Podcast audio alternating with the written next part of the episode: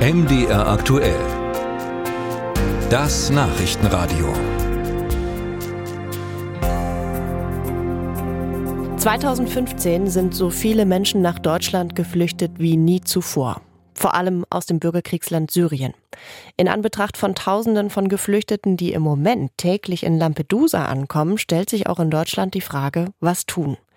Der parlamentarische Geschäftsführer der Unionsfraktion im Bundestag, Thorsten Frei, hat bei uns im Programm gestern Morgen gesagt, 55 Prozent der Geflüchteten, die um 2015 rum nach Deutschland gekommen sind, würden heute von Sozialleistungen leben.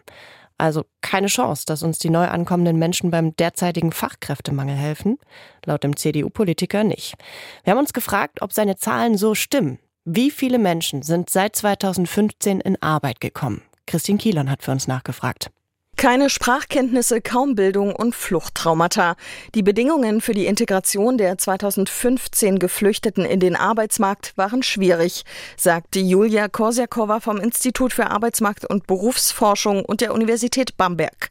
Die Professorin für Migrations- und Arbeitsmarktforschung untersucht diese Gruppe regelmäßig im Rahmen einer Langzeitstudie. Bei denen sechs Jahre nach dem Zuzug ist die Erwerbsquote im Durchschnitt 54 Prozent. Aber hier sind natürlich ausgeprägte Geschlechterunterschiede. Also die Erwerbsquote von Männern liegt schon bei 68 Prozent und bei Frauen ist es nur 21 Prozent. Ja, und dadurch entsteht dieser Durchschnitt. Ein Jahr später lag die Quote dann schon bei 62 Prozent, ergänzt die Forscherin. Der Großteil der Geflüchteten arbeitet also. Andere sind in Aus- und Weiterbildung oder in Elternzeit. Lediglich ein Fünftel machen nichts dergleichen. Insbesondere bei den Frauen sieht die Forscherin Nachholbedarf.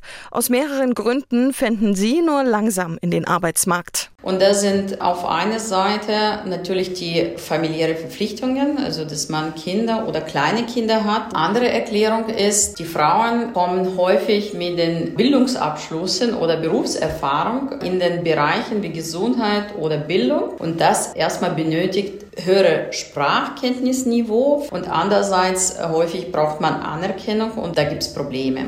Die erwerbstätigen Quote der Geflüchteten werde nie 100 Prozent erreichen, so Forscherin Korsiakova.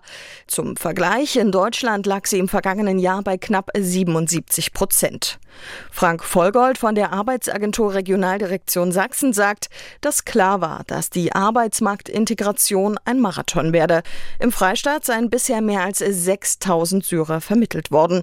Der Einstieg in den Arbeitsmarkt laufe wegen der geringen Qualifikation häufig über Helfer Berufe. Und jetzt wissen wir aus der Erfahrung heraus, dass die Menschen mit einer guten Schul- und vielleicht auch Berufsausbildung natürlich sicherer in dem Job sind, als wenn man im Helferbereich unterwegs ist. Weil da ist es üblicherweise vielleicht auch über die Zeitarbeit ja ganz normal, dass man vorübergehend arbeitet und nach einer gewissen Zeit wieder freigesetzt wird. Aber es werde besser, ergänzt Vollgold. Bereits 60 Prozent der erwerbstätigen Geflüchteten seien mittlerweile Fachkräfte. Diese Entwicklung sieht auch Martin Witschers von der Industrie Industrie- und Handelskammer in Chemnitz. Was wir allerdings auch beobachten, und das ist, finde ich, sehr positiv, dass immer mehr Flüchtlinge eine Ausbildung hier beginnen. Das sind meistens Leute, die schon eine ganze Weile hier sind, häufig hier auch das deutsche Schulsystem besucht haben. Insofern, das ist im Prinzip idealtypische Integration. Insgesamt jedoch, bilanziert Witschers, muss es künftig deutlich schneller gehen, die Menschen in Arbeit zu bringen. Auch die Bürokratie und die Unsicherheit über den Aufenthaltsstatus habe die Arbeitgeber zögern lassen.